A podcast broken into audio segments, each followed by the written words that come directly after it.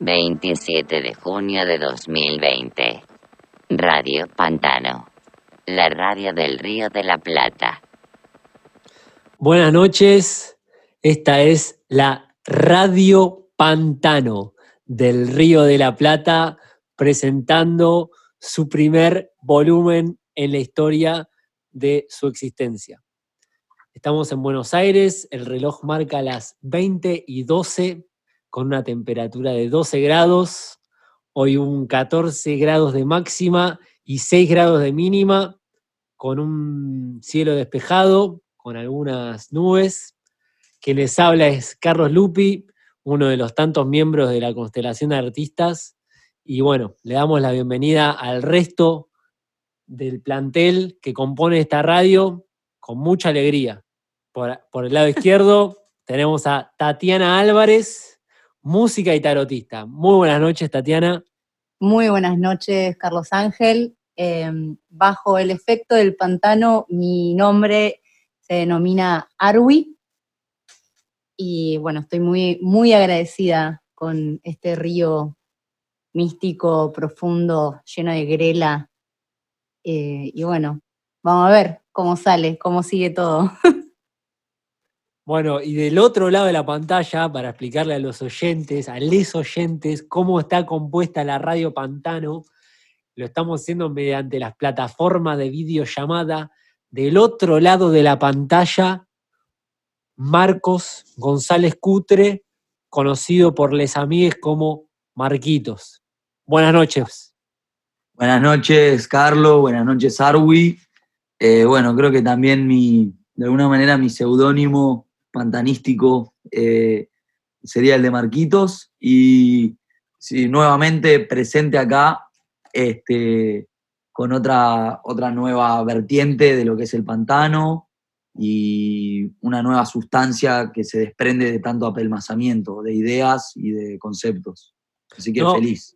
Es importantísimo eso que hablas de sustancias y apelmazamiento. Ya casi que es- está dentro de nuestra Biblia rioplatense, creo que es lo primero que lees, es lo primero que aparece es sustancia y lo que después aparece es apelmazamiento y lo que le sigue, no sé, liana, excremento, ya, ya no sabemos. Estamos todo el día hablando de pantano, todo el día.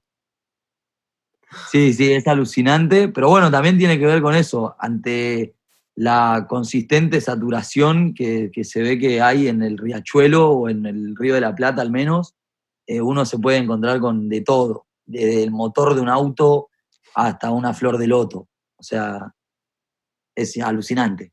No, eso es lo que más, más me gusta del Río de la Plata y también lo que nosotros estamos buceando para, para sal- sacar a la luz, ¿no? Me parece lo más importante. Yo creo que lo mejor de todo es que el pantano no discrimina. Eso es importantísimo que se pueda decir en el primer fascículo de la radio de Pantano. Porque si no, no, no, no puede ser. Bueno, vamos entonces a arrancar con esta preparación que tiene una preparación este, este programa de Radio Pantano. Tiene, pero de, no sé, de meses. ¿Cuánto- ¿Cuántos meses llevamos preparando el primer capítulo de Pantano? Uf. Antes de la cuarentena, ¿no? Ya veníamos. Uf, pero, pero hasta te diría que antes. Sí, antes. creo que noviembre, diciembre. Pero este, de- la verdad que sí, trazando un guion conceptual cada vez complejo, ¿no? Porque ahora, bueno, ya vamos a introducir quizás el primer tema que vamos a tocar, este, que es la actualidad, ¿no? Y esta columna de la que, bueno, eh, me hago cargo, este, tiene que ver con, con qué pasa en la actualidad, ¿no? Y con todos los, los- los sucesos que vemos que hay en la actualidad y cómo analizarlos, cómo entenderlos. Entonces, bueno, introduzco el tema de actualidad que se va a, a tratar ahora. Eh, la pregunta es, ¿se puede hablar de actualidad sin hablar de pandemia? Me encanta. Chan chan. Me encanta la pregunta. Si hay que ponerse determinante, yo voy a decir que no. Yo voy a decir que no se puede. Yo creo que hay que preguntarse también si se puede hablar de actualidad sin hablar del pantano. ¡Oh! Cuando dijiste pandemia, saltó como el pantano en mi cabeza también. El pantano es medio una pandemia, ¿no? Hay algo. Me encantó. Pero, y yo creo que está difícil en este momento no relacionarlo. ¿Qué? A ver, que la actualidad sea el A la- pantano. A la actualidad, con la pandemia, con el pantano, todo. A ver, y vos, Marquito. Ah, me gusta que, que, que quien ocupa el puesto más importante, ¿no? De- del sindicato de la Grela, que es Tatiana Álvarez, alias Arwi, que, que introduzca, que, que- que arme estos nexos entre la pandemia y el pantano que tienen hasta etimológicamente eh, como el mismo inicio, ¿no? Y Total. entonces también, si entendemos la grela como, como el infectar las ideas de los demás, este, me parece que es interesante esto de, de ver que de alguna manera el pantano también va infectando y, y va viendo contagiados y gente que, que quiere como rescatarse, pero que vuelve a haber un rebrote pantanístico y queda atrapada en, en- como en el pantano directamente. Sí, de Claro. hecho, ¿cómo es la definición de pan? Claro, pan sería bueno. como una unión de ciertas cosas. Sería como una unificación. Entonces, pantano, ¿qué sería? Como una unificación de muchos tanos. ¿O cómo? ¿Cómo funcionaría ese, ese flash? y Ah, bueno, Y ya que estamos en el Río de la Plata, hay una unificación tanística que, que nos es eh, imposible de, de eludir, ¿no? y sí. Sí, es como un- esto que hablamos del recipiente, ¿no? Que es como una, mes, una masa que se va horneando, ¿no? Y que se va, como que va tomando forma hasta terminar siendo un pan este, compuesto de, de, digamos, mismo la masa es italiana de alguna forma, ¿no? La masa de la pizza o, o esto de la harina mezclada con agua que genera, eh, ya sea para hacer empanadas, para hacer cualquier tipo de, desde pizza, empanadas, no sé, la- como que son cosas nuestras también. Entonces esto del pantano, etimológicamente me parece que va por ahí. Ya desde el, desde el concepto del pan, ¿no? Y bueno, pero están ahí en ambas palabras, pandemia, pantano, pangea. Claro. Uy, hoy se cumple un año Sí, de Pangea, un- una presentación que hizo esta residencia de artistas Casa López el año pasado, nuevamente reuniendo diferentes músiques. Pero bueno, volvamos a la idea del pan que me gusta, ¿eh? Esta idea de pan italiano, el pantano. claro. Bueno, hoy en día, ¿cuánto pan? ¿Cuánto pan, cuánto pan se está comiendo hoy en día? para Uh, llevarlo a la actualidad. Se come mucho pan, se come poco pan, se está aprendiendo a hacer pan.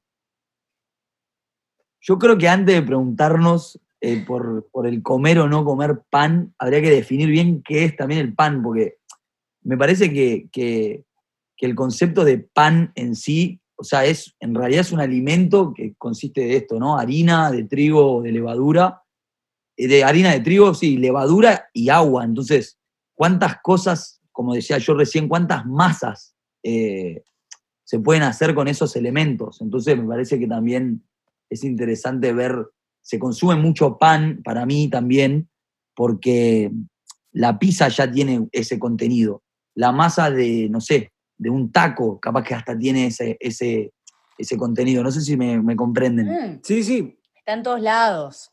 En todos lados. Y lo que me gusta que vos estás diciendo, lo que me encanta que estás diciendo, es que tiene que ver mucho con lo que es la, la pandemia, porque la pandemia, ¿qué nos está ofreciendo? Mira, maestro, maestra, vos estás encerrade en tu casa, tu departamento, y no vas a salir de acá, y tenés los mismos ingredientes para romper y joder toda la cuarentena. Bueno, empezá a- a innovar, porque los ingredientes del pan, ¿cuáles son? Como dijiste vos, harina, levadura y agua. Si le cambio las graduaciones, tengo pan de pizza, me sale pan de campo, pan de baguette, eh, me sale pan finito para el desayuno, Se puede hacer unos panqueques. panqueque. Entonces, eh, va cambiando. Es, es un poco el pan un estado de cuarentena ya que tenemos los mismos ingredientes que tenemos que estar todo el tiempo viendo cómo redefinimos para divertirnos. No sé. Sí, sí, me gusta. Y también eh, me gusta también que se desprende de esto de la pansexualidad, por ejemplo, ¿no? Que A también ver, es algo Sí, total. de, de- que también es, no sé, viste, se habla de omnisexualidad o lo que quieras. Eh, y Tati misma decía, che, no, porque el pantano tiene esto de alguna manera, ¿no? De, de- de buscar apelmazar todo con todo y que sea como súper inclusivo de alguna manera. Entonces me, copa también esto de los diferentes panes, que, o sea, que, inclusive, nada, esto de poder generar relaciones, independientemente de la sexualidad, de vuelta, quizás relaciones que tengan como interseccionalidad, como de intercambio de, de- lo que sea, digamos, independientemente de- del género. Sea, me copa.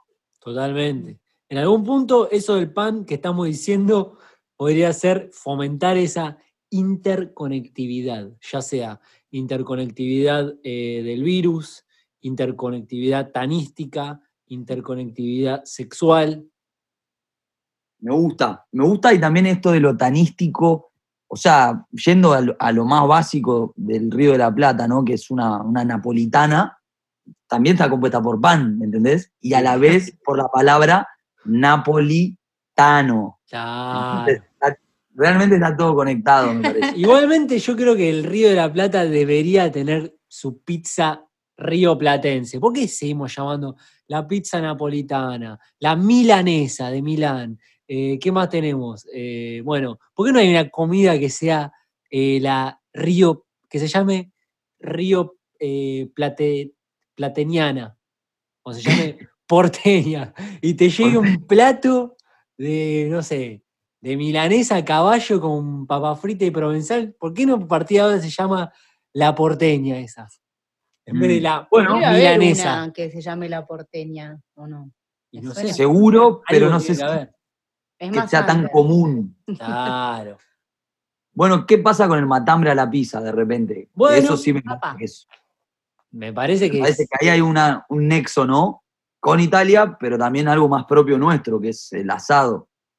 Bueno, ¿cómo, la- cómo te gustaría llamarla? ¿Bajo qué, ¿Bajo qué nombre barrial le llamarías? Redefiní, redefinamos el matambre de pizza, pero con un nuevo nombre. En vez de napolitana, milanesa, tenemos una. Para, Matam- ¿Matambresa? No. no, pero que sea barrial. Barrial. Matambresa. Igual no me tienta nada la- el matambre de pizza. Es una fiesta. O sea que no hay postre después, no hay nada. No. O sea, quedaste muerto ahí, la quedaste. Lo que antes era un pan que veníamos diciendo la interconectividad es un sopera de cerdo. Boludo, con el quesito y el tomate arriba. Sopea, sopea de cerdo Sopea de cerdo, pero podría ser el nombre. sopea de Coglan, sopea de, Uh, sopea de Coglan y te cae un matambre a la pizza. me gusta. Para, se me ocurre algo. Podríamos llamar a alguien para plantear todo esto, ¿no? Y preguntarle, che, ¿se te ocurre alguna idea como para reformular el plato del matambre a la pizza? Dale. realmente quizás otra persona que, que conviva acá con nosotros en el Río de la Plata eh, pueda llegar a tener una idea de cómo se puede dar lugar o cómo se le puede dar un nombre específico que indique bien, eh, en vez de decir matambre a la pizza, que como decíamos, la pizza de, por sí es un elemento italiano, de herencia, eh, quizás encontrarle la vuelta para que haya una palabra específica este, que sea el nombre del plato, ¿no? Me O sea, de Total. manera tal que. ¿Qué opinan que, que le preguntemos si se puede hablar de la actualidad sin mencionar la pandemia? Y quizás nosotros nos fuimos al pan, por ahí esta persona deriva en otro lugar. Dale. O le preguntamos directamente del pan. Las dos, preguntas. Que Bueno, rebautice el matambre a la pizza y que responda a la pregunta de actualidad. Bueno, dale, Estamos dale. haciendo una llamada a Jorge Hartnett, un amigo.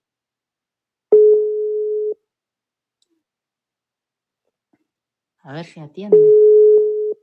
esperaremos a ver si atiende y bueno, en todo caso, si no... Si no da Carlos, ¿cómo te va? ¿Cómo andás, Jorge? ¿Todo bien? Genio, genio. Bien, ¿vos? Todo muy bien. Estamos ahora en, en vivo grabando la Radio Pantano y no quería dejar de invitarte a nuestro programa a ver si querías responder una de las preguntas que estábamos haciendo ahora. Dale, dale, estoy ahí respondiendo. Qué grande, Genio. Jorge. Bueno, vamos a hacer dos preguntas. Ahora estamos hablando de lo primero. ¿Se puede hablar de actualidad sin hablar de pandemia para vos, Jorge?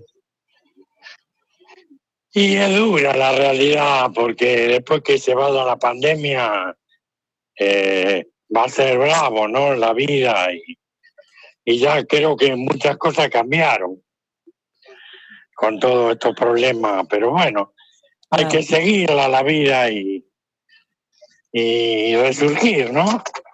Perfecto. Es un tema bastante complicado, pero, pero hay que competir y eh, hay que luchar como siempre. La vida te da esta lucha y los grandes luchadores la luchan. ¿A vos qué te parece? Eh, absolutamente. Te quiero presentar a quienes están aquí en la radio también. Por un lado Arwi y por el otro lado Marquitos, para que los conozcas un poco. Y ahora eh, te- Eh, saludo a todos los de la radio, ¿eh? Un abrazo grande.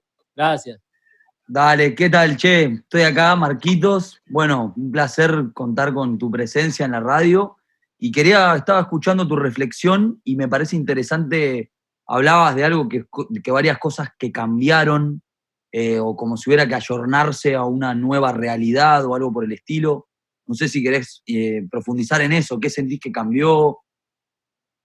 Y hay cosas que no van a ser la misma. eh. Por ejemplo, la salida, ahora uno se va a cuidar más.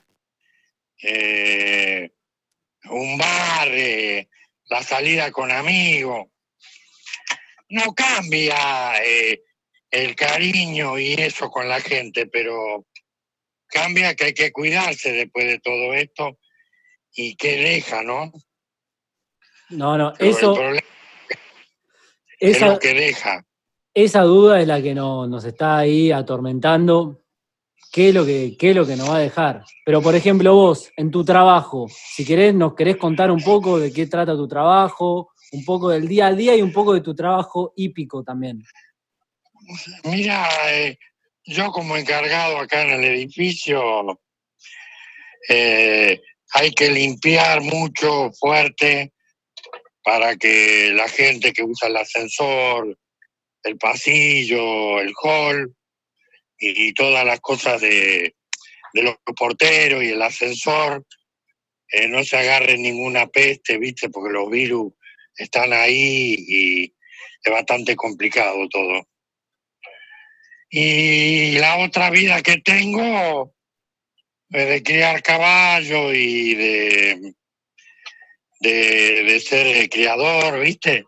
Sí. Es linda porque esa vida te da eh, una alegría que ver que tus caballos ganan en el exterior y, y te da una, una adrenalina distinta, ¿no?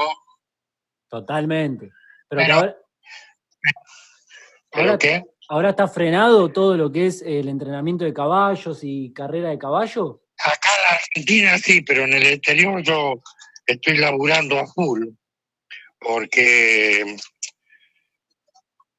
allá no se pagan las carreras, estoy constantemente con, con los aras y la gente de, que tiene aras allá en el exterior, esos tienen que seguir criando los caballos.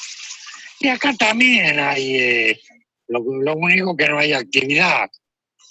Allá hace poco se corrió el Belmont, 153 años de No. ininterrumpido el Belmont, que es una gema de la corona americana.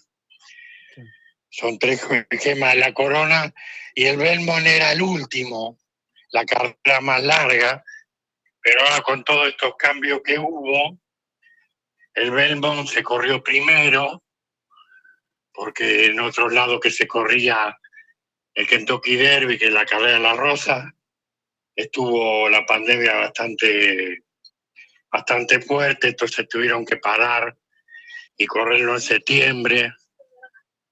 Eh, algunas cosas cambiaron por todo esto, pero hay que vivir igual, hay que hacer las cosas igual, pero hay que tener mucho cuidado con todo lo que se hace porque te afecta. Uno en, los caballos no, pero en la vida ya no se puede, ahora en estos tiempos que todavía está la pandemia, la pandemia full, hay que cuidarse mucho, ya no se puede, o viste que no hay fútbol, no hay actividades, eh, está la, dentro de poco se tendría que haber corrido la Olimpiada, no se pudo hacer nada, está todo parado. Lástima a los deportistas, la gente que tiene ese anhelo de ganar algo, y la gente que de, todos los deportes, ¿viste? Yo creo que ya pasamos muchas pandemias, ¿no? Está la fiebre amarilla, la viruela, el sarampión, la fiebre amarilla. Pero esta me parece que es la más letal de todas. Por, el, por lo que uno tiene que pararse, estar encerrado y mucha gente el encierro le molesta. Pero bueno, hay que aprender a vivir distinto ahora, de otra manera, cuidarse, cuidar los valores de la gente. Los amigos no se pierden. Eh, y la amistad tampoco, pero en el tiempo que vos no te ves es bastante igual que con un padre. A mí no se me murió ningún padre, ninguna madre, pero hubo amigos que se le murió el padre y la madre, mi consuegra, hace poco murió. Había que elegir a ver quién iba de la familia directa, ¿viste? Es todo una complicación esto, ¿viste? Pero bueno, eh, siempre hay que lucharla, creo. Totalmente.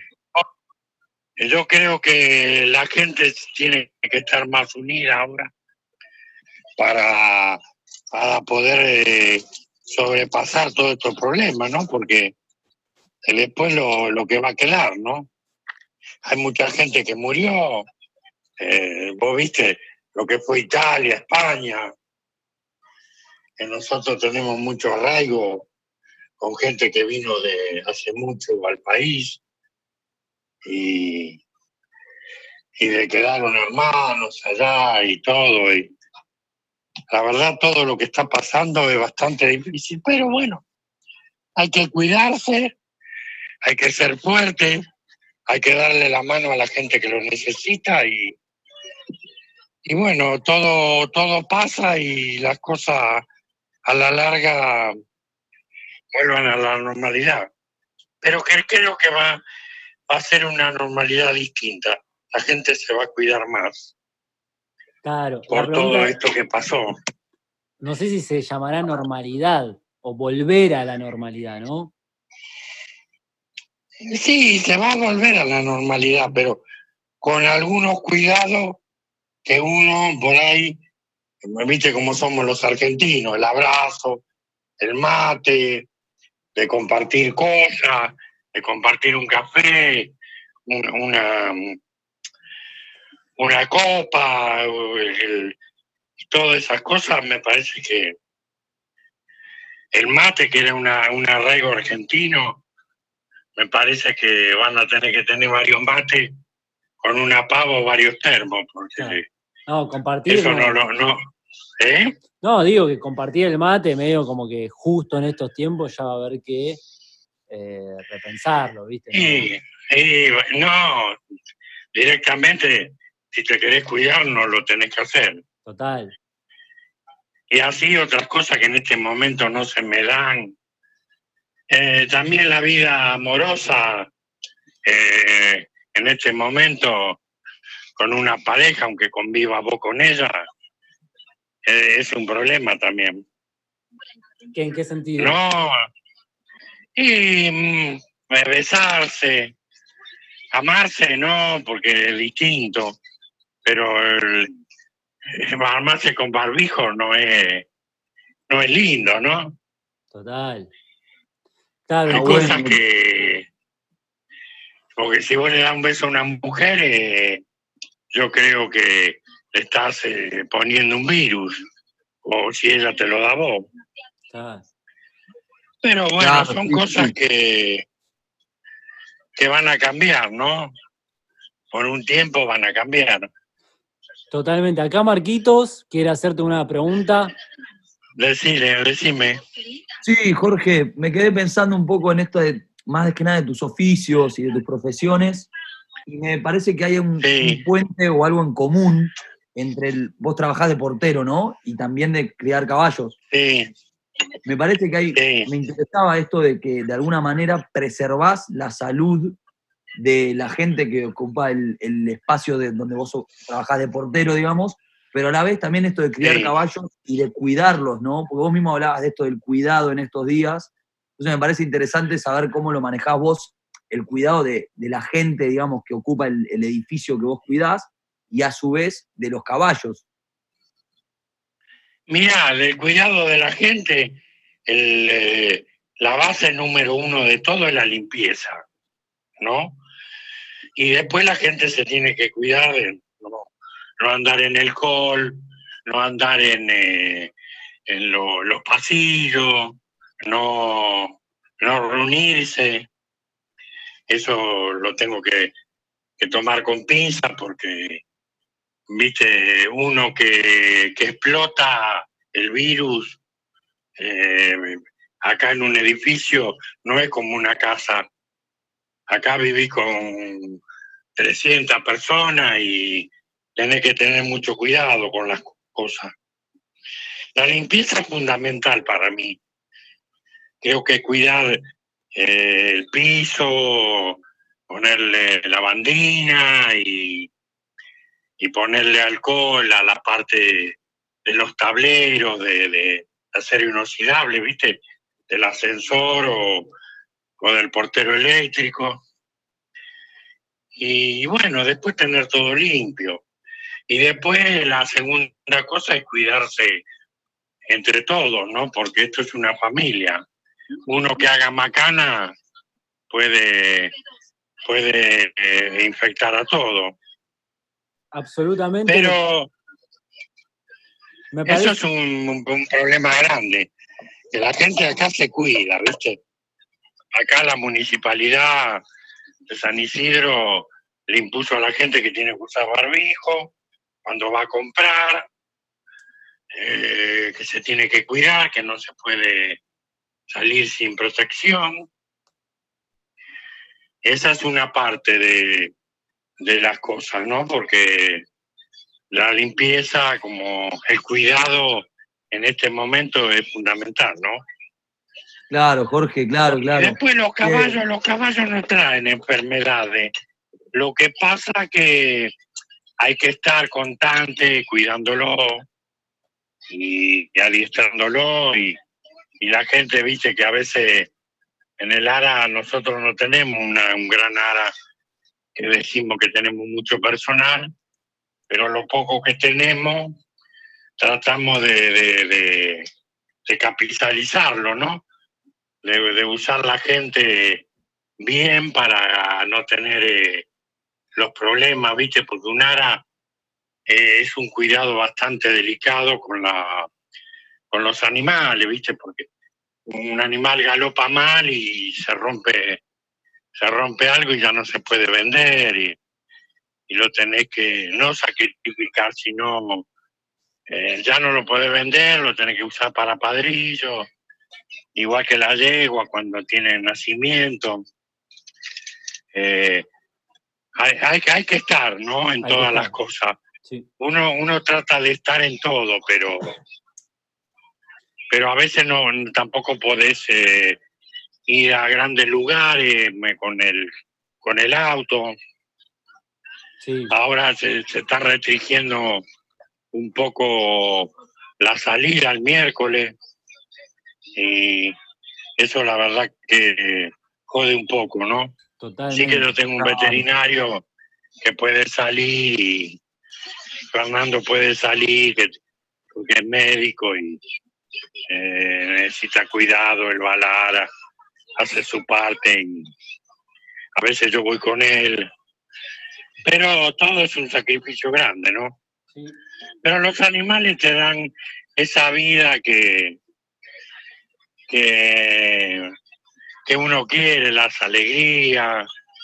A veces el criar es, es una cosa linda porque que un caballo gane en el exterior y, y a vos te den un premio por criador, eh, eso satisface mucho porque estás haciendo las cosas bien, ¿no? Sí, sí, sí. Bueno, Jorge, te agradecemos un montón por el testimonio que nos diste. La verdad que muchísimas gracias por haber participado. Em, nuevamente, eh, espectacular todo lo descriptivo. Me parece que pudiste eh, describir muy bien lo que acontece en nuestra actualidad de la pandemia. Así que en este momento nos despedimos. Y bueno, si querés, eh, hablamos más tarde o te llamo más tarde y seguimos charlando, así continúa el programa de radio. Cuando quiera y estoy a tus órdenes. ¿eh? Un abrazo grande. muchas Un abrazo grande, Jorge. Un abrazo grande. Éxito a todos. Gracias, chau, chau. Vale, gracias, eh. Bueno, espectacular, ¿no? La reflexión me parece que está, interesante. Y eh, podríamos, podríamos pasar ahora a la parte de, del track que vamos a poner, ¿no? De música, la parte de Tatiana, la columna de Tatiana. Eh, bueno, pasamos ahora a hacer el, famoso chivo, ¿no? Del sello discográfico del Pantano Sumpf, que son básicamente constelaciones, rejuntes del río de la Plata y otros ríos, eh, donde básicamente convergen desde mm, canciones, lo-fi, HD, audiolibro, em, reflexiones caminando por la calle, ambient, sonidos de, todo tipo. Y hoy vamos a escuchar em, una canción que habla un poco sobre la cuarentena, desde un lugar muy sensible y muy original. Eh, es Túnel, una canción hecha por Jordi, Jordi con J, que decidimos justamente homenajearlo, dado que ayer fue su cumpleaños y bueno, no pudimos estar ahí festejando a los abrazos con él, así que lo haremos desde acá, escuchando esta canción súper, súper conmovedora y pegadiza. Ahí vamos.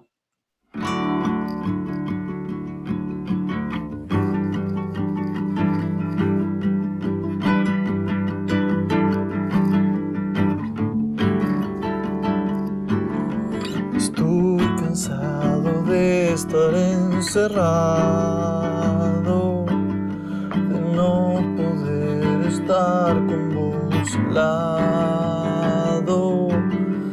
Nunca me esperé atravesar todo este aislamiento y que todo fuera separados.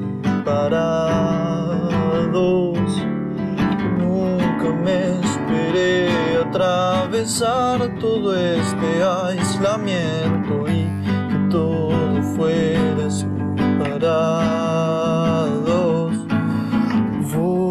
Hacer un túnel para escapar del encierro para irme a tu casa y pedirte que me ayudes a hacer uno hasta el mar y en cuarentenarnos en la playa.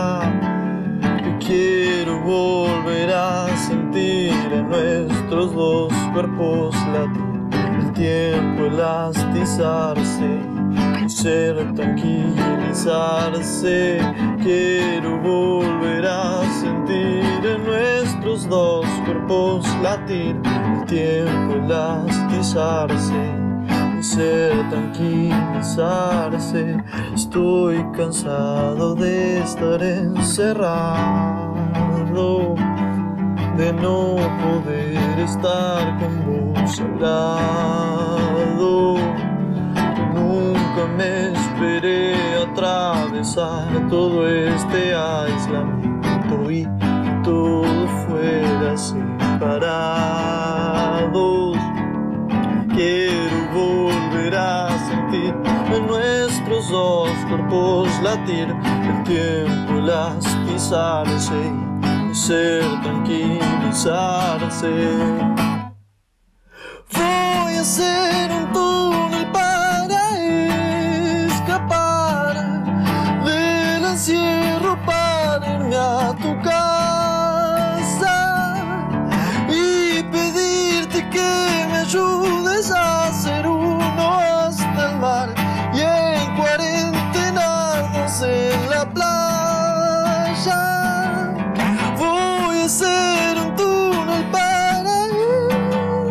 Escapar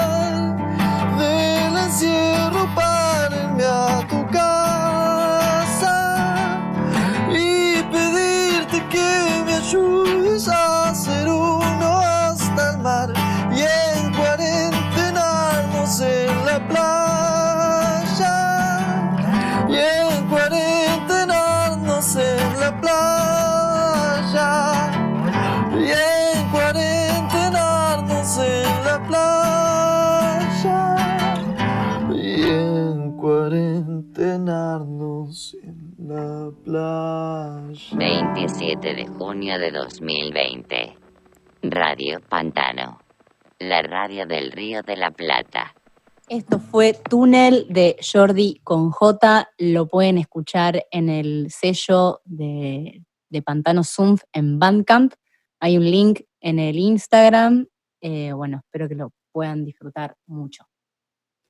Bueno, es un tema tremendo. Tremendo, tremendo. A mí la verdad que me parece un tema, a ver, la música de Jordi a mí en lo personal me gustaba bastante, o sea, me, me gusta verlo en vivo, cuando bueno, en su momento cuando tocaba.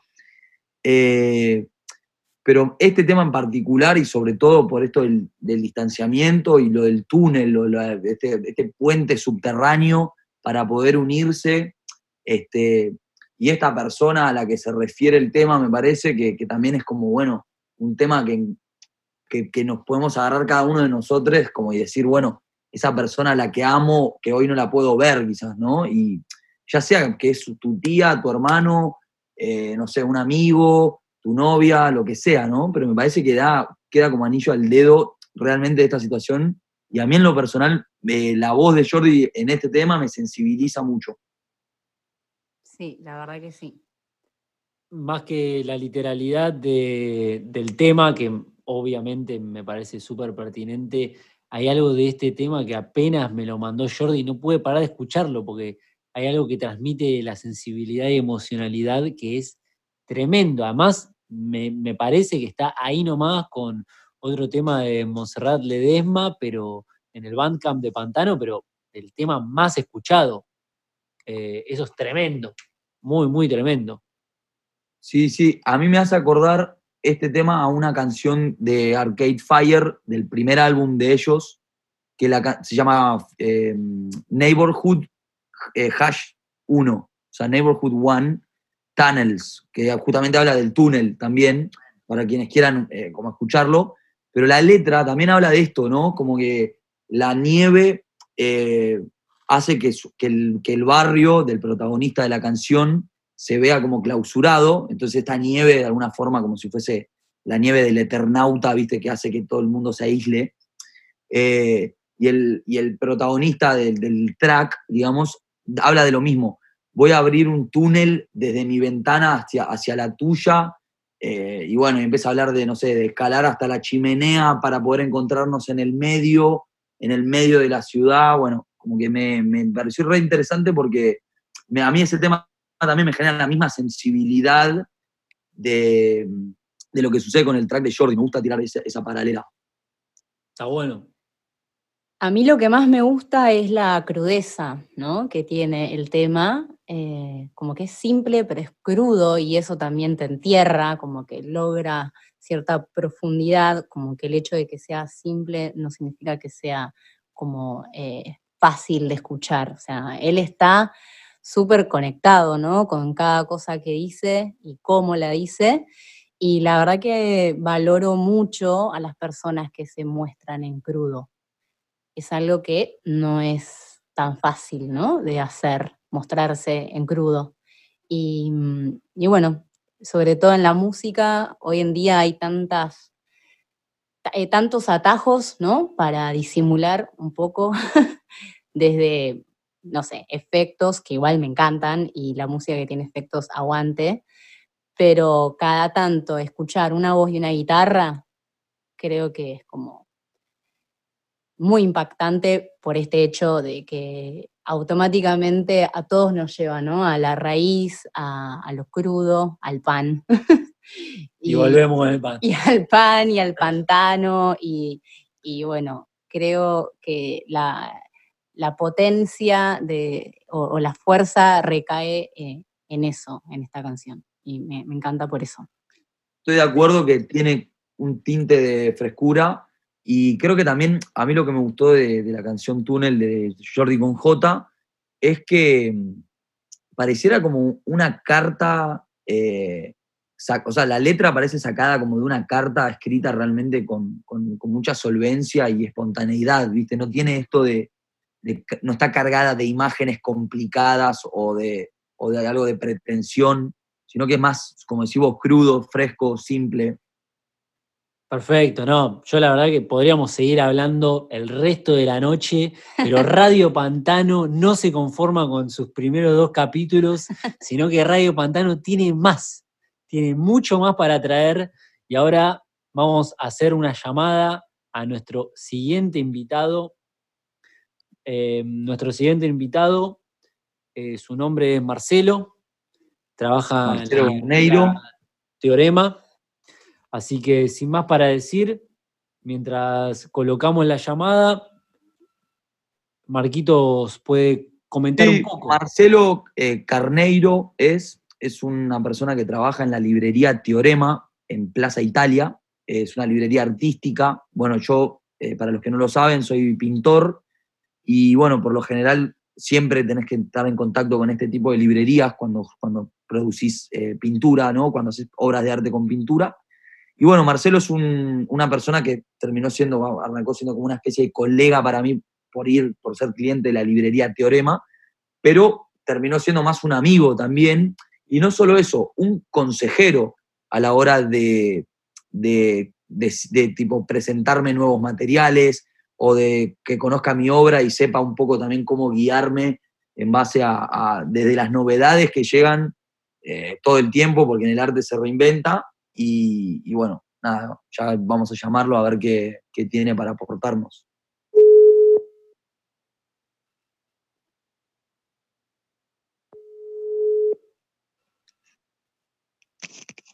Hola.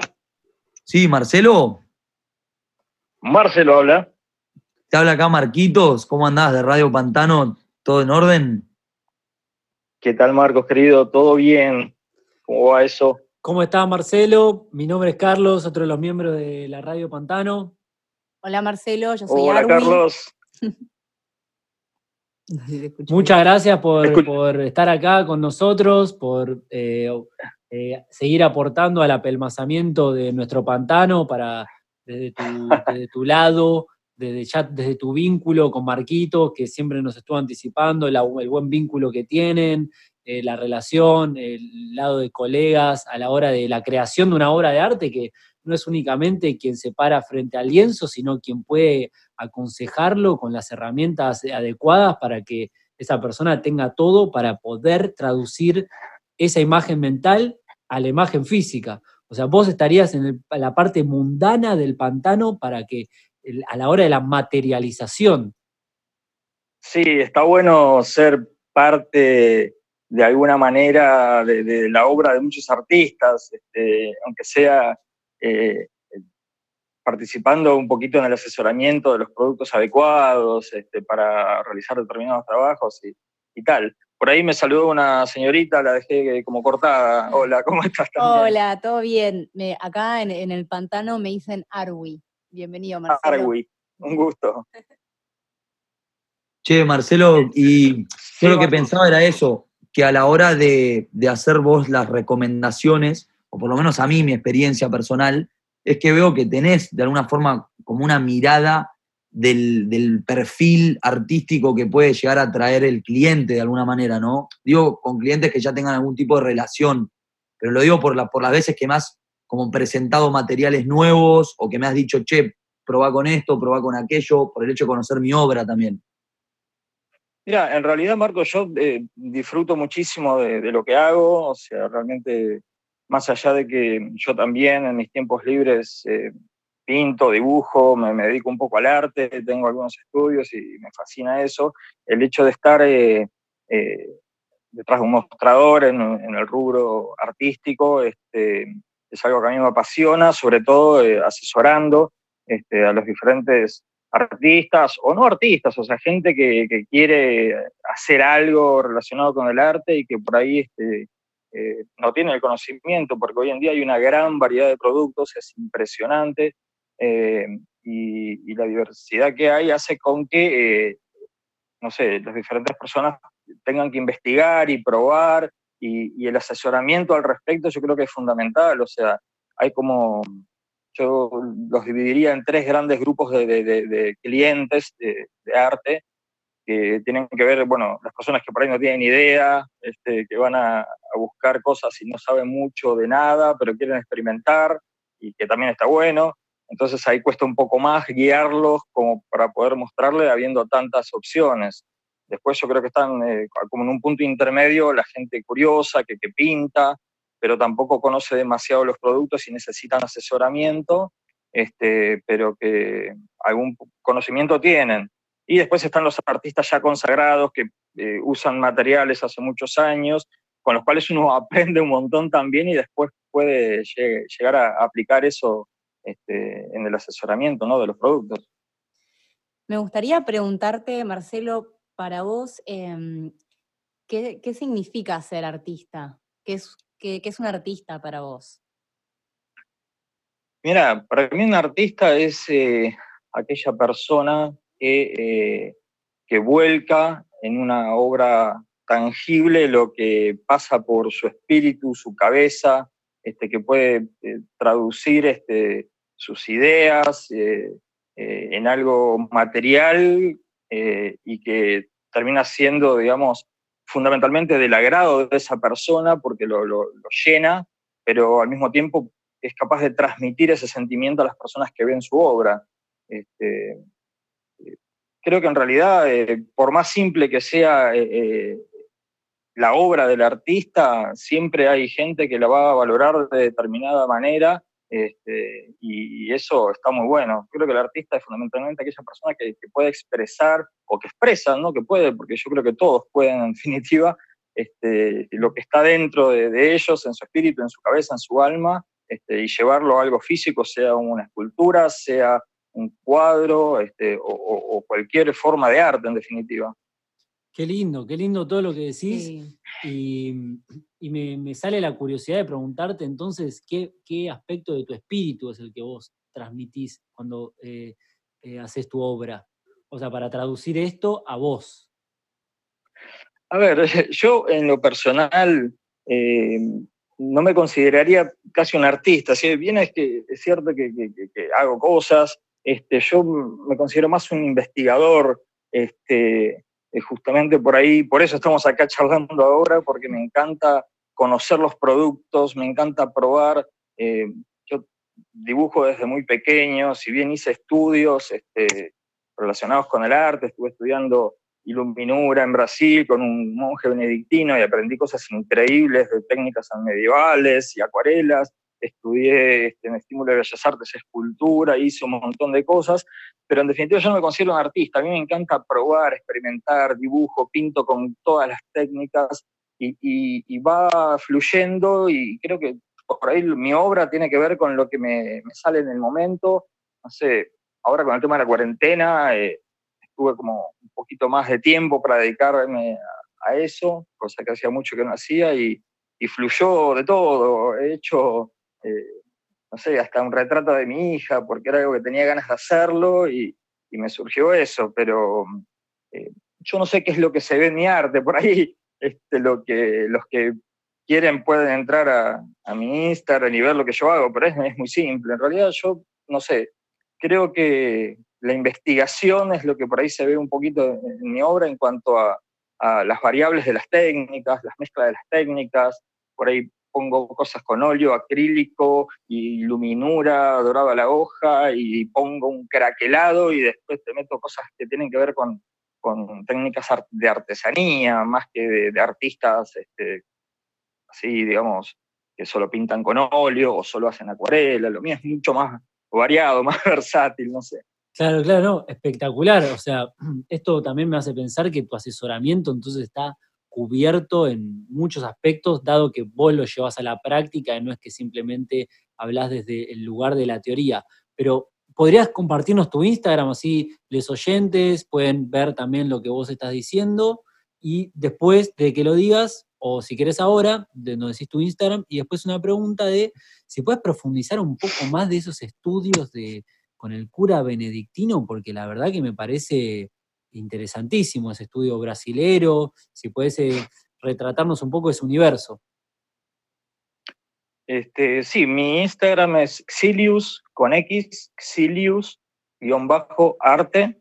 Este, y bueno, mira, eso fue una experiencia, yo era bastante joven, ahora ya tengo mis, años, este, pero tendría 17, 18 años y me salió una beca de estudios para ir a San Pablo, este, para estar eh, un mes, que terminó siendo un año, eh, con un monje benedictino, un maestro, el maestro Olave, que él este, trabajaba mucho para el Vaticano, hacía, trabajaba todo con técnicas este, de iluminura, con productos este, naturales, eh, cuando tenía que hacer, no sé, eh, relieves en pergaminos de cabra, con barro peruano para usar diferentes este, tipos de dorados a la, hoja con láminas de oro, el pulido con ágata y ese tipo de cosas que a mí me fascinaron porque me parecía una cosa eh, alucinante, eh, increíble y más para la edad que yo tenía. Aprendí un montón con él, este, pero eran cosas mucho más este, antiguas. Hoy en día queda muy poca gente que hace iluminura acá en Argentina, hay, hay gente que se dedica a la iluminura y hace cosas increíbles. Pero fue, fue una experiencia muy loca. Después, bueno, volví a la Argentina, lo quise poner en práctica y el costo de los materiales era impresionante y para un pibe de, esa edad, yo estaba haciendo arquitectura en esa época, es como que estaba un poco fuera de mi alcance, así que lo único que hice fue aprender y después, bueno, pero bueno, todo, me quedó un poco, entonces siempre que, que, surge la posibilidad de aplicar algo de esa técnica en alguna de mis obras, lo, lo hago, pero este, es algo que fue hace más de 30 años.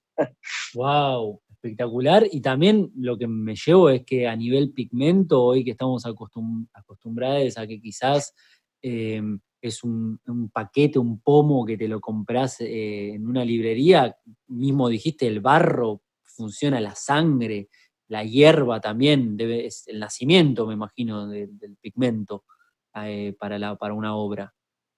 Tal cual, es como un poco haber vuelto a los orígenes.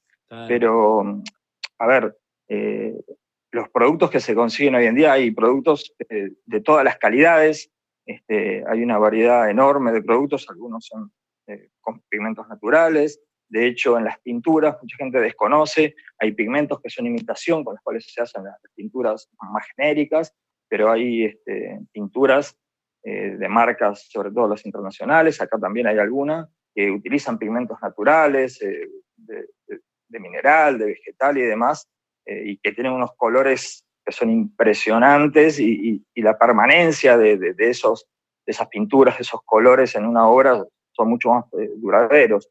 Este, otras personas por ahí no le dan tanta importancia, pero quizá de acá, no sé, a 300 años, una obra hecha con productos de, de calidad va a permanecer igual que como el artista la hizo. Este, uno ve ciertas obras, hace un par de años fui a, al Museo Nacional de Bellas Artes y había una muestra del Greco y quedé fascinado, no podía creer lo que estaba viendo en cuanto a la permanencia de los colores que tenía la obra del Greco, porque, claro, usaban pigmentos naturales que pasaron tantos siglos y, y, se ven igual que como el artista las hizo. Eh, y hay algunos artistas que son incluso eh, reconocidos, que eh, sus obras se vieron alteradas con el paso del tiempo porque por ahí los productos que utilizaban no eran tan buenos. Este, se investigaba mucho en la época, entonces este, era natural que eso pasara. Hoy en día las empresas facilitan mucho el trabajo del artista, ofreciéndole los productos ya cocinados, digamos, para que el, artista simplemente tenga que pintar. Pero está bueno conocer un poco el origen de todo eso, este, investigar un poco, porque es un poco la esencia del arte, ¿no? Totalmente. Eh, ya que mencionas el color y la importancia que tiene, no, solo eh, cómo hacerlo, cómo llegar a eso, sino el, simple hecho de, cómo impacta ¿no? un color, me gustaría saber si hay algún color que te llame más la atención que otro o por, y por qué. Si tenés ahí colores, una selección de colores que, que te han causado como cierta obsesión o curiosidad. A ver, lo que yo les voy a confesar es un poco gracioso quizá, este, pero mm, yo soy daltónico. Este, uno dice, wow. wow. ¡Qué este, loco! Eh, Tremendo. Y, siempre tuve de chiquitito, eh, tenía, me encantaba dibujar, dibujaba, me la pasaba dibujando todo el día de pequeño, y no me gustaba pintar porque este, yo sabía que los colores que yo pintaba y que yo veía eh, los identificaba diferente al resto. Entonces le decía que mi mamá me los pintara los dibujos. Yo dibujaba y ella me los pintaba, porque yo tenía una negación con el tema de los colores. Siempre fue un problema para mí de los colores hasta, hasta que, bueno, el maestro Lave me dijo, bueno, no, qué sé yo, bueno, vos es diferente, pero lo importante es que, es que sepas combinar y que vos lo veas bien y demás. Pero bueno, a mí me siguió haciendo cosquillas eso y una vez en una feria en la rural fui a ver la obra de Ciruelo, que es un artista que me gusta muchísimo, que es un argentino que vive en España, que pinta dragones, muy reconocido. Tremendo Ciruelo. Y sí. Y conversando con él, le, conté un poco esto porque eh, sabía que él también es daltónico. Mm.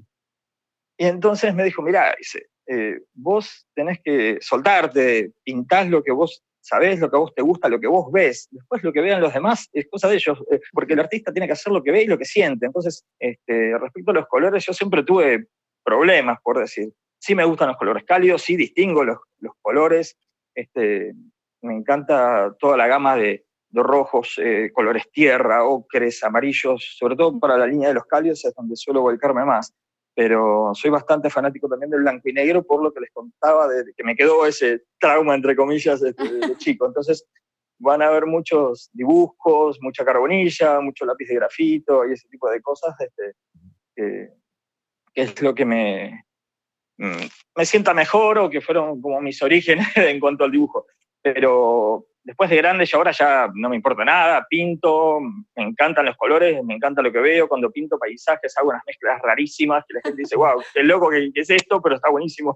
Entonces, bueno, nada, pero sí, eh, creo que me voy más por el tema de los colores cálidos. Qué lindo igual también lo que, bueno, primero gracias por compartir y confesar todo esto con nosotros. Eh, y creo que está buena eh, la manera ¿no? que encontraste de sanar em, esta, bueno, estas cosquillas que te genera ¿no? el daltonismo a través del arte. Entonces creo que sí, sos un artista, pero en algún punto me parece que, lo que hace un artista es expresar y tratar de como eh, generar esa catarsis para como soltar y sanar, ¿no? Lo que tanto oprime adentro.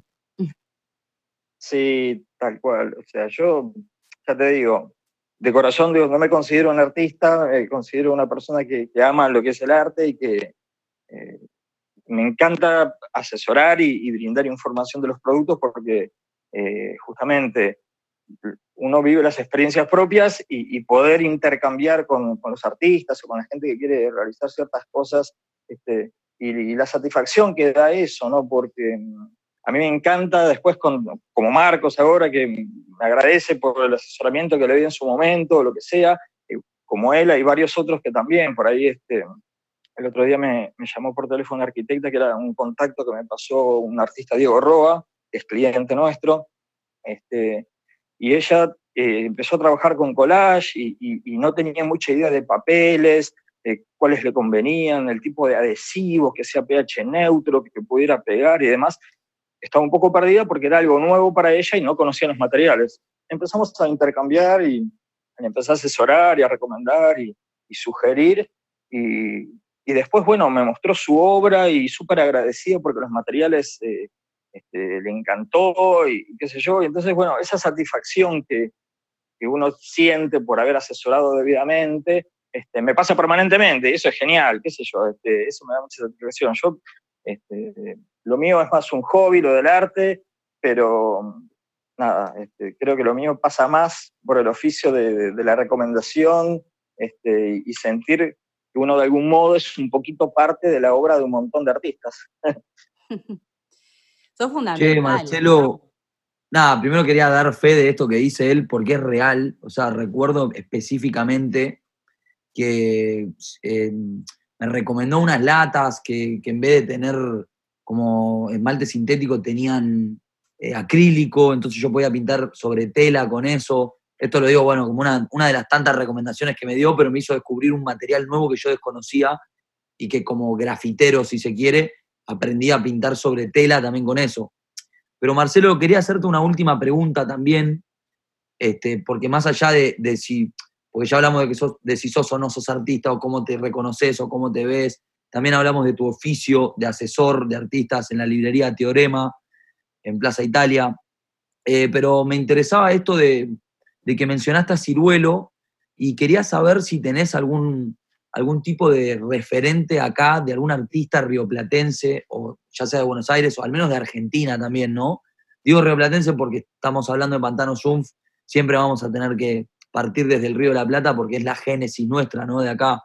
Pero digo, ¿tenés algún artista eh, o algunas artistas o algunos o algunes que, digamos que particularmente te, conmuevan, que sean locales? Eh, mira, Marcos, en realidad eh, sí, sí. A mí me, fascina, me encanta la obra de Ricardo Selma.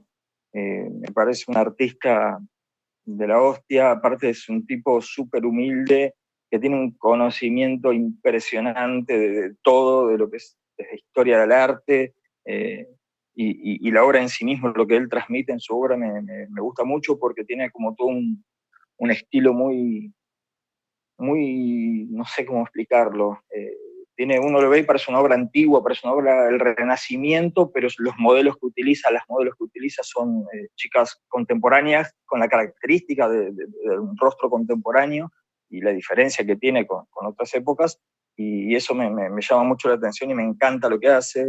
Creo que es eh, mi mayor referente acá. Hay un montón, no quiero este, generar celos con ninguno porque muchos me conocen, pero este, no, Ricardo me saco el sombrero, me parece un, genio total. Bueno, Marcelo, la verdad que no queda más que agradecerte por tu tiempo, por todo lo que nos contaste, que es interesantísimo, también por conocernos un poco más entre nosotros y, vos. Así que bueno, muchas gracias nuevamente por ser parte del pantano. Muchas gracias, Marcelo. Gracias a ustedes, chicos. Me encantó conversar con ustedes y ojalá que esto eh, de algún modo le pueda servir a alguien de los que están escuchando. Este, sepan que hay una diversidad muy grande de productos, este, está el producto adecuado para cada cosa que uno quiere hacer y eso es importante que lo sepan. Quizás no, no lo conocen este, porque mm, hay herramientas de trabajo que facilitan mucho la obra de los artistas y la, y la desconocen. Así que bueno, este, cualquier asesoramiento, sea en Teorema, sea a través de mi Instagram, estoy a disposición y, y gracias de nuevo a ustedes por hacerme parte del pantano, que me encanta la, la movida que están haciendo. Bueno, Marcelo, sos un genio total. Eh, te mandamos un saludo muy grande, un afecto, un cariño. Y bueno, estamos en contacto, por supuesto. Y para quienes quieran conocerlo personalmente, pueden acercarse a la librería Teorema ahí en Plaza Italia y lo, lo pueden ir a conocer directo y que se asesoren. Muchas gracias, Marcelo. Eh. Te mandamos un saludo enorme. Y nada, estamos en contacto. Nos mantenemos en contacto, Marcos, Carlos, Agui. Un gustazo. Dale, chao, chao. ¡Wow! ¡Qué entrevista! ¡Qué amoroso! ¡Qué capo! ya No, quiero Muy ir. bueno, muy bueno. Sí, sí, sí. ¿Es Bueno, la que es gigante o no? Tiene como dos Sí, sí, es muy pisos. grande. Ah, Eh, de Mm. una. creo que fuimos. Sí. fuimos, hemos ido, por supuesto. Tiene un piso dedicado solo a, a eso, a pinturas, a acuarela, eh, bastidores, bueno, diferentes cosas.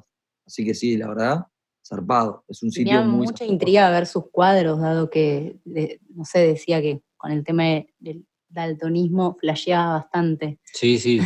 Sí. Bueno, para quienes les haya quedado rebotando también la idea de ver los cuadros de Marcelo, el Instagram es Xilius Arte con X, Xilius-arte. Así que bueno, los que quieran como interactuar más con su obra o mismo por ahí quieren escribirle, eh, saben que tienen ahí la posibilidad. Y no quería dejar de agradecer al Lavadero Fénix, el car wash más cool de zona norte, eh, ubicado en Uruguay 3370, casi esquina Sucre, abre de 8.30 a 17 horas. Este, así que bueno, quienes quieran hacer una limpieza este, espiritual de su auto, sepan que está el car wash, eh, está muy copado ahí en, en la calle Uruguay de Fénix. Perfecto. Voy a sacar un permiso para lavar el auto y cuando termine la cuarentena, lo primero que hago voy a Teorema a darle un abrazo a Marcelo. Y no sé, Jorge nos prohibió compartir el mate, pero no sé, un mate con Marcelo. Sí, un mate sí, con Marcelo. excelente, excelente, la verdad. Está muy bueno.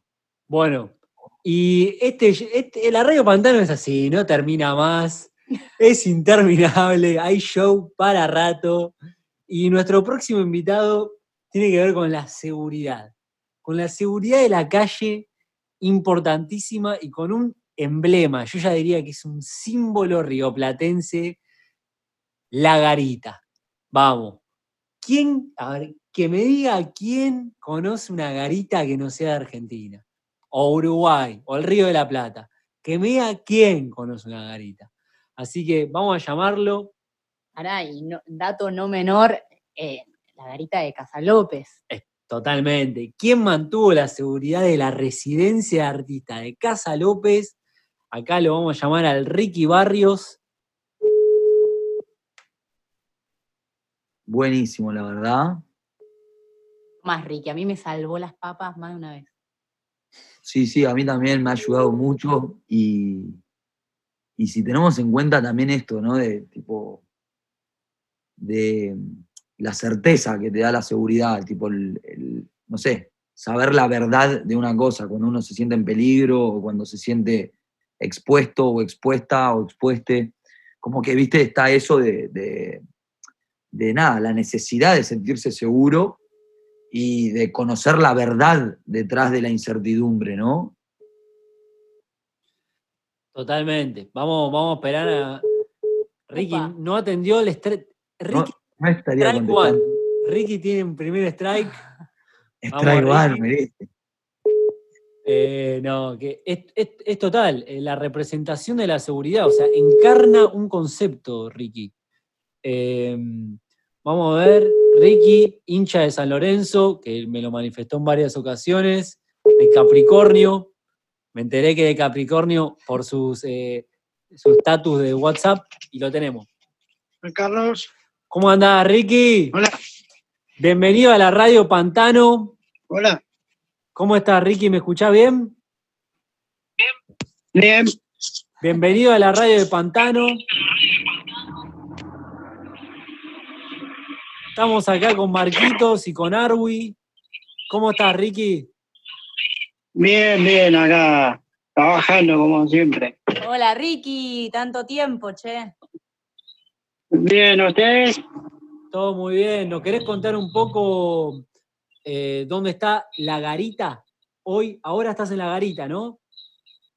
Sí, ¿Dónde, dónde está la en garita? Salta, en Salta y Acasoso en, en la Lucina. Tremendo. Y después de, o sea, en medio de la cuarentena vos seguiste trabajando siempre. Eh, El cuarto día estuve parado yo nada más. Claro. Claro, claro. ¿Y la movilidad, cómo, cómo la, la- la fuiste resolviendo?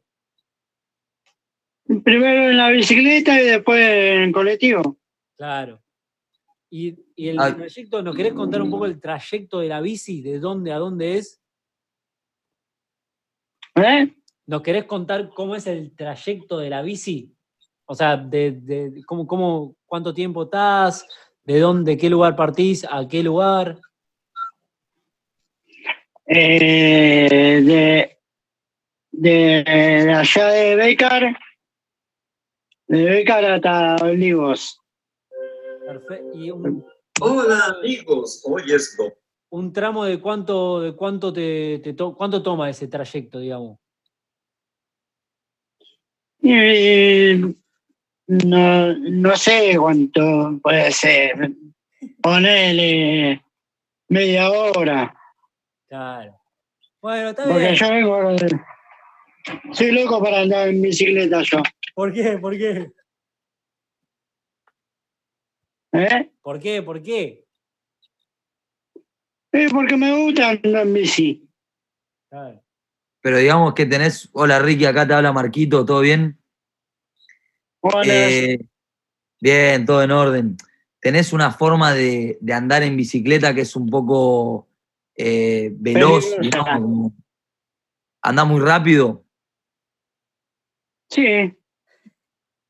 Claro. Che, te quería hacer una pregunta yo, Ricky, con respecto a más ahora, ¿no? Que estamos todos en cuarentena y quizás en la garita en sí, como que vos, vos sos el, el encargado por ahí de cuidar la seguridad, ¿no? De la gente que está alrededor. Y quería saber un poco cómo se la estaba llevando hoy, que de por sí ya el trabajo requiere de que vos estés en soledad, ¿no? Mirando un poco qué pasa en la calle, pero ahora que hay más cuarentena, digamos, o sea, como estamos en cuarentena, hay menos gente en la calle, es como que también estás más en soledad también, ¿no? Digamos. Sí, sí, sí. A, la mañana se mueven un poco más, pero a la noche ya se meten todas adentro como antes y no, no pasa más nada. Antes sí andaban los muchachos, los muchachos esos que... Las, las ratitas andaban. Uh, ¿qué? Ah, ¿Hubieron eh, así como inconvenientes en el barrio? No, no, eh, pero vos notabas la, la, la clase de personas que hay. Claro. Eh, pero está más tranquilo la- las cosas ahora que están todos en cuarentena, claro. que no lo dejan salir a ningún lado. Ricky, te hago una pregunta. ¿Y solés aburrirte o por lo general te mantenés entretenido? O sea, lo que te gusta, estar ahí en soledad, tranquilo. Sí, porque eh, tan, tan solo no me gusta esta, pero acá, acá uno se acostumbra. claro. ¿Cu- ¿Cuánto tiempo? ¿Cuánto tiempo estás solo? Y yo estoy 12 horas. Uh, claro. Claro, claro. ¿Y qué haces para, no, no sé, entretenerte o, esta- o, o- o aprovechar ese tiempo a solas con vos mismo? Y yo eh, eh, miro el Facebook, el- hablo con mi compañero de otra garita, con, con- con el teléfono. Claro. Yo te sigo mucho en, en el est- en el estatus de WhatsApp, ¿viste? Sí. Vos y Capricornio, porque veo que subís muchas cosas de Capricornio. ¿Cómo te sentís? Sí, del 10 de enero soy. Claro. ¿Cómo te sentís con Capricornio? Tranquilo, como siempre. De mientras que no me jodan, Bien, respuesta Re capricorniana. Capricornia. ¿Qué nos iba a contestar un Capricornio? Qué capo, Ricky.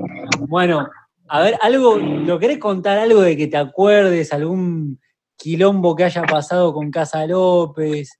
¿Algún rescate que nos hayas tenido que hacer? no, no tranquilo. No, no me acuerdo ni una. La verdad ya, ya estoy más viejo y más, más me olvido. Claro, claro, claro. Bueno, bueno. No, tampoco uno se quiere acordar de las cosas de antes y nada más. ¿Por qué? ¿Por qué no? Sí, porque pasó, pasó tanto tiempo, nada más que no me olvido de mi hijo, nada más. Qué lindo. ¿Qué onda? ¿Lo, lo estás pudiendo ver? A uno sí, Mm. al otro se me, me lo llevaron a, a otro lado. ¿Cómo? ¿En dónde está? En- por, ah, no me acuerdo en la zona, pero Tremendo. está cerca de Moreno, por ahí. Claro, claro. Bueno, pero por lo menos, a- ¿cómo que se llama? Dante, ¿no? No, a Dante lo veo, Claro. Por eso, digo, por lo menos a Dante lo puede ver. sí. Claro, claro. Al que no lo veo, el Lautaro. Mm. ¿Cuántos años tienen? Uno tiene cuatro, Dante tiene cuatro y Lautaro tiene doce. Claro. Bueno, pero supongo que lo, lo vas a poder ver eh, en algún momento, ¿no? Va, va a estar el reencuentro. Sí, Sí, eso hay que... Hay que yo tengo fe que todo se, se va a venir lo bueno. Totalmente, Ricky, totalmente. ¿Qué se siente ser padre, Ricky? Es una cosa hermosa. Oh, Qué lindo. Pero, pero ¿Qué es lo que más te Muy gusta, lindo Ricky? tener hijo, pero lá- lástima que el desastre de padre que tiene. No, ¿por qué? Ah, ah, eh, porque yo, eh, la verdad que yo me busco cada mujer. la- No. Ricky. ¿Te gustan mucho también las la mujeres, Ricky? tienen también, pobre. Bueno, ¿Cómo, cómo? pobre la- el- el- los, nenes que tienen, la madre que tienen. No. ¿Pero son tan terribles? No, con- eh, no, tuvieron su cosa, su tema, pero nada más. Claro, claro, claro. Tremendo. Bueno, Ricky, la verdad me encanta que nos hayas dado este espacio para hablar. Como ya sabes, siempre nos mantenemos en contacto. Me encanta que podamos compartir esto en lo que es la radio, que nos hayamos puesto sensibles, recordando esto de, de ser padre, alguna que otra anécdota. Y bueno, cuando termine todo esto, espero que nos podamos ver, por lo menos Bueno, para darnos un Sí, abrazo sí, que- sí. y charlar con los viejos en tiempos. un momento por allá también. Dale. Dale, Ricky. Bueno, te mando un abrazo enorme. Abrazo, Ricky. Dale, Otro Ricky. para ustedes, gracias, cuídense. Chao, Dale, chao. vos también, che. Adiós. Bueno, interesante, ¿no? Tener, tuvimos varios veredictos o varios como, como diferentes puntos de vista. Ahora Habíamos partido con, el- como el- con esto de, bueno, cómo hablar de actualidad sin hablar de pandemia. De alguna forma u otra terminamos cayendo siempre en esto de, de las palabras pandemia, cuarentena o lo que sea. Pero atravesamos de alguna forma también eh, un programa de radio panóptico, si se quiere, ¿no? Con diferentes puntos de vista, con diferentes eh, telescopios. ¿eh? Totalmente. Se utilizaron diferentes lentes. Como bien dijo Marcelo, hay un, hay, una, hay un material para cada lienzo. Bueno, nosotros hoy tratamos de proponer que hay un diferente lente para cada realidad de esta actualidad. Así que bueno, los invitados también, como podrán ver, están muy cargados de, nuestra, de nuestro afecto. Eh, algo, algo tuvimos que ver cercano afectivamente para, para que, bueno, sean unes de los representantes de- del primer capítulo del eh, 27 de junio de 2020, primer capítulo de la radio de Pantano Sumpf. Así que ahora, para ir dándole el cierre, vamos al, al- a la última, digamos, ¿cómo, ¿cómo le llamamos? Está el último rincón del pantano, el último, a la última La última columna. columna. mm. ¿Qué- qué- ¿Pero qué es del pantano? ¿El último río? ¿El último arroyo? ¿Qué? Bueno, no sé. La última liana. Ahí ser. está. La última liana. Le damos el espacio único e histórico a la gran tarotista rioplatense. Bueno, dado que es la última liana del programa de hoy, eh, me gustaría, em, bueno, a través del tarot, eh, disparar nuestra imaginación, nuestra creatividad, que es un poco eso lo que nos unió y lo que nos sigue manteniendo unidos y en algún punto es lo que hace que sigamos vivos, es como que dada esta situación de que no podemos crear como lo hacíamos antes, tuvimos que inventar otras formas y sin duda la creatividad es lo que va a salvar al mundo. Y bueno, me gustaría usar el, tar- el tarot como inspiración, como un disparador, como una herramienta para estimular, em, para estimular eh, eh, nuestra manera de crear y expresar. Vamos a usar un tarot que, un mazo que me compré hace nada, eh, que se llama La máquina de tarot, la terror de Sara Moore, que la verdad que la cantidad de data y, y el amor y la dedicación que hay en este mazo no lo vi en otro por ahora. La verdad que es súper original, profundo, transformador. Eh, seguramente, y ojalá, digo en realidad, tengamos la suerte de, de entrevistarla algún día a Sara Moore. ¿Dónde podemos ver cosas de, de ella? ¿Viste? Como para también pasarle a la gente que esté interesada. En Eh, Instagram ¿Algún red, algún está Instagram? como la terror, me parece. Ya me fijo, así, esto debería haber Dale, andado chequemos eso, está buenísimo. Yo doy fe y, y la verdad que vi el mazo, eh, lo vi a través del video igual, porque me lo estuvieron mostrando antes Carlos y Arwi. Y la verdad que me impresionó mucho, sobre todo a como a nivel estético, ¿no? Acá la estoy encontrando, la.terror es el Eso, la Instagram. punto terror, Sara eh, Moore. artista e ilustradora, pero yo quería hablar particularmente de eso, de las ilustraciones que vi. Este, bueno, ahora estoy viendo su Instagram y también veo que, que hace bastantes movidas, pero digo, la- las cartas en particular me dieron una sensación de algo eh, muy del cómic y sobre todo de un artista que a mí me gusta mucho, que es eh, Frank Miller, por- lo digo como un chivo eh, más de otra cosa, ¿no? Por tirarle una flor a ella en realidad, pero porque me pareció súper interesante, como la estética sobre todo, de que tenga ese contenido bien cómic, ilustrativo, y como que para el tarot me parece que está muy bien eso, porque justamente son ilustraciones de antaño, ¿no? Y, y armarlas con un ojo contemporáneo o con una narrativa diferente más de ahora, como puede ser la del cómic, a mí me agradó muchísimo.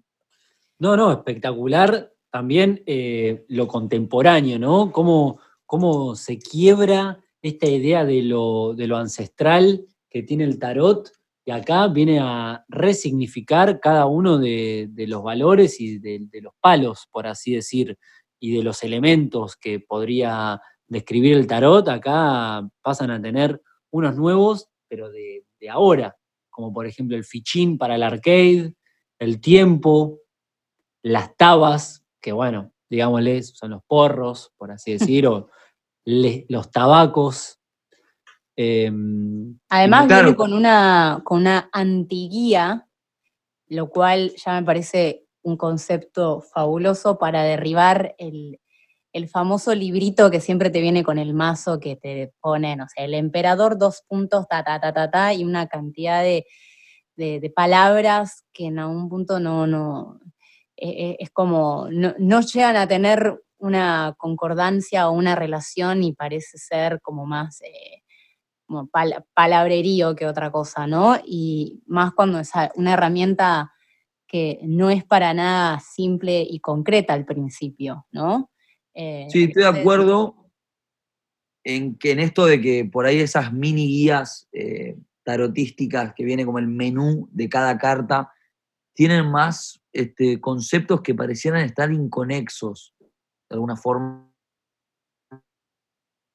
Y se vuelve más complicado porque es como asociación libre con algo que realmente ya de por sí tiene su complejidad. Bueno, el tratar de encontrar una guía o un manual para acceder muchas veces no están, o por lo menos desde mi humilde opinión, muchos de esos manuales se quedan como cortos, ¿no? En esto de asociar libremente con cualquier cosa, ¿no?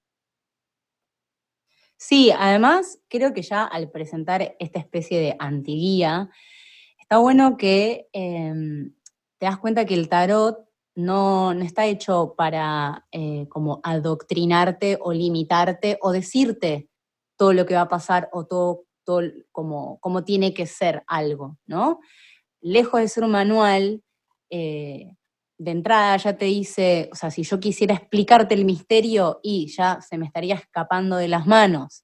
Si quisiera explicarte la realidad, también en algún punto te estaría mintiendo, porque todo se va mutando constantemente.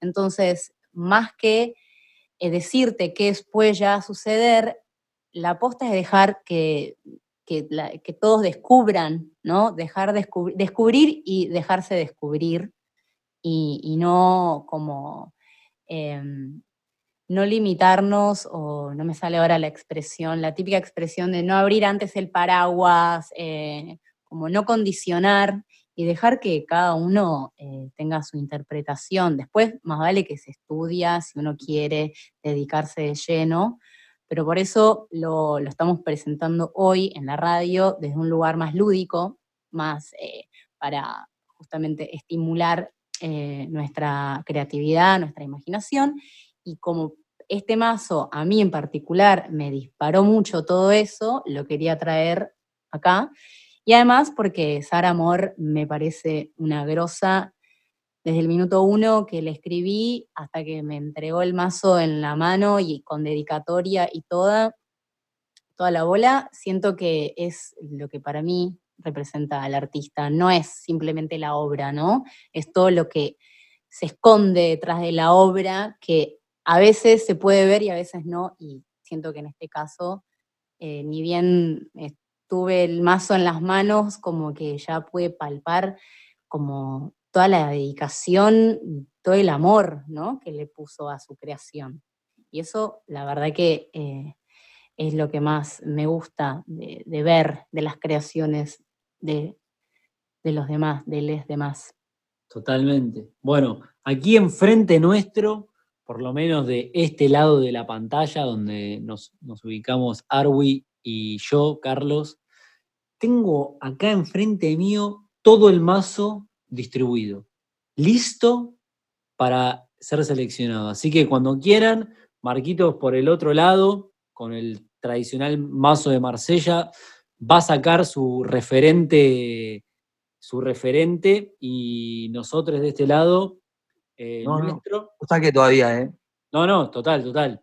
Pero digo, cuando digamos de sacar, dale, cada, dale. uno va a sacar y después vamos a buscar el, perdón, vamos a buscar el referente del mazo de Marsella en el mazo de la terror de Saramor. Perdón que te interrumpí. No, no pasa nada. Digo que por ahí para que se entienda y para quienes quizás no están tan inmersos en el tarot, eh, vamos a hacer una tirada eh, digital de alguna manera, pero en la cual cada uno va a seleccionar este, una carta ¿no? del mazo. Primeramente va a mezclar, yo ahora lo estoy haciendo desde que empezamos esta charla. Y la idea que habíamos, o que había propuesto Arwi de alguna manera, era tratar de, de hilvanar en el aire un poco cuál es el origen de la carta, ¿no? Eh, el origen que no, no, estamos hablando del origen, eh, a ver, teórico, ¿no? Justamente la idea es eh, darle rienda suelta a la imaginación y a, raíz de la numerología, la imagen, el nombre, lo que sea que llegue ahí a la mano, tratar de, bueno, como un poco improvisar, ¿no? Dado que vamos a hacerlo todo ahora en vivo, improvisar e ir como entretejiendo eh, lo que la carta simboliza para uno y el de dónde, de dónde viene, cómo nació, cómo nace este arquetipo para cada uno. Perfecto. Bueno, yo tengo mi, mi carta acá, ya en la mano. Voy a revelarla No, espectacular. Me sale el 8, la fuerza. No saben lo que es esta carta, es tremenda. Mirá la Marquitos. tremenda. Tenemos eh, una figura de pelo largo con, con un traje de baño, body entero que se le ve la espalda, con un pulposo, pulposo culo, una- una- unas botas altas. El fichín está jugando, esta figura que describo está jugando a un fichín, el típico arcade, desde un lado tiene un león rugiente, eh, donde está el fichín está el candado roto, o sea, ya la fuerza decidió romper con la idea de al menos pagar, parecería ser, y a lo que juega tiene el símbolo del infinito. Así que la verdad que, una, que me haya salido esta carta en este momento me encanta, primero por, por eh, no sé, me, me- me gusta recibir este, en algún punto este incentivo de, de jugar a los fichines. Bah, en algún punto ahora me estoy poniendo a pensar que estoy constantemente mirando una pantalla que es infinita. O sea, si este, eh, la figura de ella que está jugando está viendo un infinito, bueno, yo estoy viendo, estamos viendo todos la pantalla constantemente, pero bueno, al mismo tiempo lo estamos tomando con fiereza. Eh, ¿De dónde resulta. sentís que nace esta mujer, la fuerza? ¿Cómo, cómo es que llegó ahí? Y yo creo que vino con ganas de, de romper. O sea, ¿de dónde sale? Yo me imagino que estaba en la casa, en cuarentena, y dijo, bueno, ya está. Yo quiero romper todo acá, le metí un taconazo al donde se ponen la, la ficha, los fichines, y dijo, me voy a internar en el arcade a jugar toda la noche y todo el día, porque estamos de fiesta que salimos de cuarentena. Increíble. A ver. Bueno, yo tengo. ¡Wow! A mí me salió la papisa. Número dos, se está fumando un porro, muy tranqui. Está como. No, no es. No necesariamente es un pijama, pero claramente está como en modo entre casa. Em, tiene ahí un atado con, el símbolo de la luna. También tiene como varios, como, no, no es un tercer ojo, pero también una media luna en la frente, eh, las uñas largas, unas manos como medio esqueléticas, pero muy, muy sensuales también. eh, el pelo negro y cierta picardía, ¿no? En su rostro. Está como, está craneando alguna. Y para mí, ¿de dónde nace esta energía de la papisa?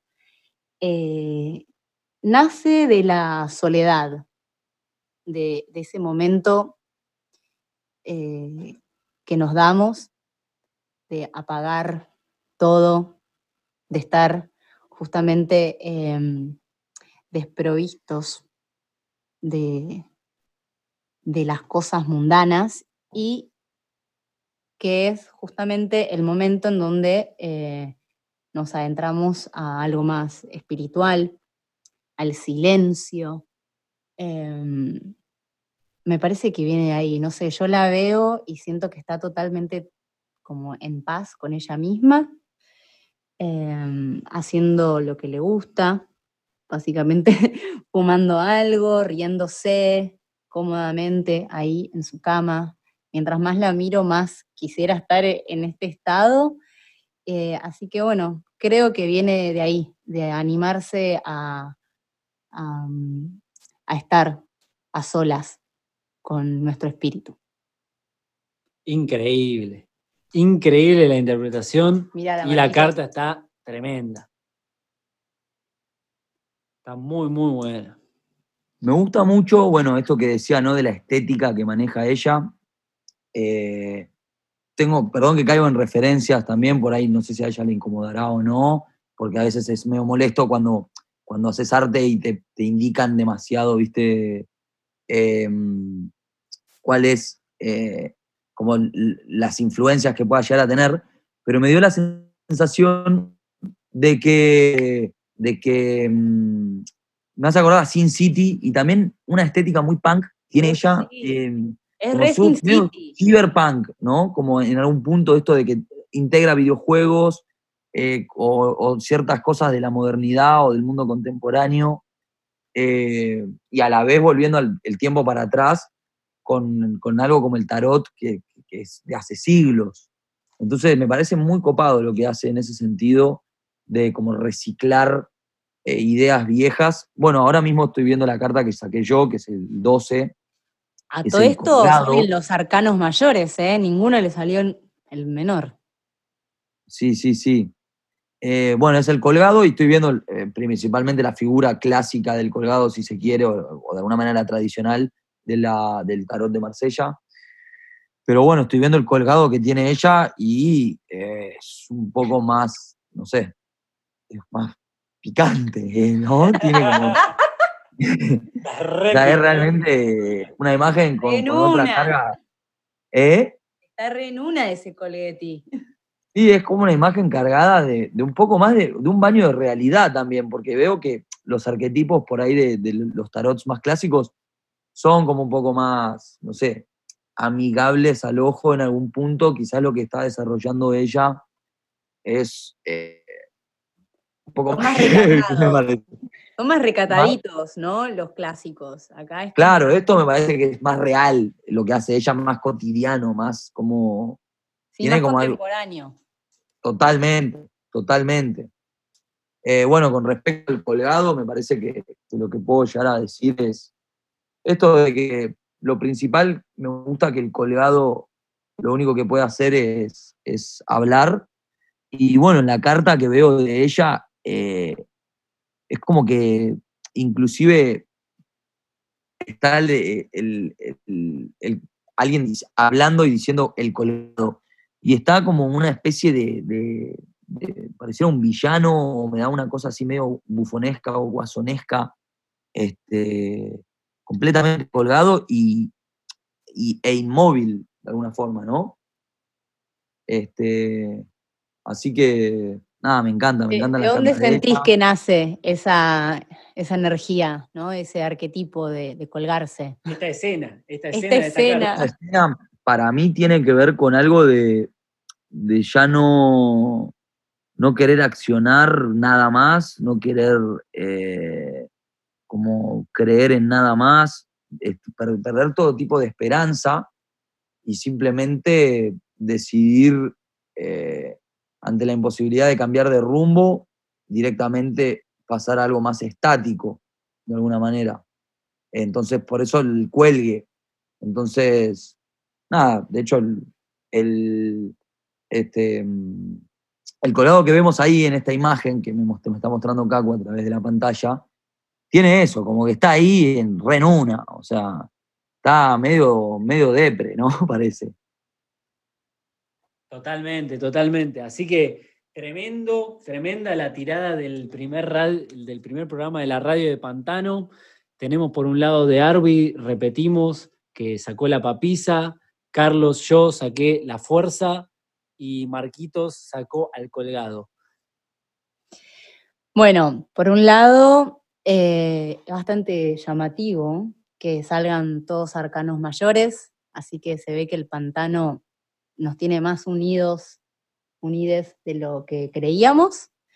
Y la suma de estos tres personajes da a, a Loca, se llama en este caso, que sería el cero, o el 22, o sea, que se le Ah. adjudica a el loco en el tarot de Marsella, pero acá se llama Aloca, y es una mujer que está en la cocina eh, con, con un teléfono, como si estuviese haciendo básicamente la radio, eh, y de la ventana sale un tigre que está entrando, en realidad no, no es que sale, de la ventana entra un tigre a, a esta como situación. Y bueno, creo que podría representar muy bien em, este tridente que se armó hoy. Estamos Dejamos- ahí. con la llamada de teléfono estamos dejando entrar a un tigre que venga a hacer un quilombo mal en el departamento, la casa en la que estemos. Imagínate en cuarentena y que te entre un tigre por la ventana, o sea, olvídate. Sí, sí, Sos sí, feliz, tremendo. es como la hago pasar, ¿no? vale, o sea. Adentro. mm. Bueno, Bueno, de hecho, muchos tigres salieron, como viste que, que hubo varios países donde los animales volvieron a, a aparecer de alguna forma, ¿viste? Sí, Eh, sí, durante sí, la sí. cuarentena. Eso también me parece que, nada, hablando de, siempre caemos en la cuarentena para tratar de hablar de actualidad, no sé por qué, esa era la Ujú. gran pregunta del programa, y volvemos a caer en lo mismo, y volvemos a hablar de pandemia, y es como casi ya, que yo de alguna manera siento que, que el peor virus es el que arrastramos nosotros con, con re- reproduciendo todo el tiempo, ¿no? no, no, es, es, un, es un videojuego infinito esto, estamos en loop en el mismo videojuego, pero bueno, la verdad ha sido un placer compartir con ustedes el primer programa de la radio de Pantano Zumpf, así que me parece que ya es un buen momento para que nos vayamos despidiendo. Y bueno, nos veremos el sábado que viene con nuevas actualizaciones, con nuevas preguntas, eh, nuevos invitados. Sí, va a ir mutando, así que veremos cómo, cómo sale el segundo encuentro. Eh, feliz de ser parte de esta hermosa locura. Eh, nada mejor, como ya veníamos hablando, de, de sobrevivir a este momento tan bizarro creando entre amigues. Bueno, que se vengan más. Van a venirse más. Me encanta, la verdad que es muy interesante todo lo que está pasando y también está buenísimo que hayamos abierto esta vertiente nueva de, de Radio Pantano Zumpf, ¿no? Radio Pantano Sumpf. El recipiente rioplantense. Este, nada, ya que estamos en radio, aprovecho para tirar esa vocecita que de a poquito yo creo que vamos a ir armando más elementos. Eh, así que nada, les agradezco muchísimo y, y la verdad que estoy muy contento. Y por si no se escuchó, lo repetimos porque creo que esto puede quedar como sello de los distintos programas. Radio Pantano Sumpf. El recipiente rioplantense. Plan, plantense. Sí, sí, sí, es medio- Esta es la prima de Aldo Termil. sí, sí, viste. Eh, ¿Cómo se llamaría? ¿Cómo se llamaría la prima? Puede ser río pantense. Uy, puede ser. Pues se puede llamar a Loca, ya que salió. A loca. ¿A Loca cuánto? A Loca eh, 5000. A loca Ponele, 5000, Me encantó. ponele. Listo, a Loca 5000. Che, y voto que dale, y dale. más o menos vamos a barajar este horario. La próxima tengamos un plato de comida que incluya el pan. Por lo menos, porque tengo una lija. Que Eh, no. La, que se viene es matambre a la pizza. Uy, que hay, que, hay que averiguar la pregunta. ¿Cómo chicos. rebautizaríamos? Yo esa no sé si me sumo, como el, los bordes. Porque Jorge habló de, de todo y nos faltó, nos faltó que nos diga eso. Pero bueno. ¿Querés, ¿Hacemos un último llamado? ¿O, o ya? No, no. Bueno, un beso grande y nos vemos el sábado que viene. Muchas gracias por escucharnos y muchos besos. Chau, chau. Adiós. Radio Pantano Sumpf. El recipiente rioplantense.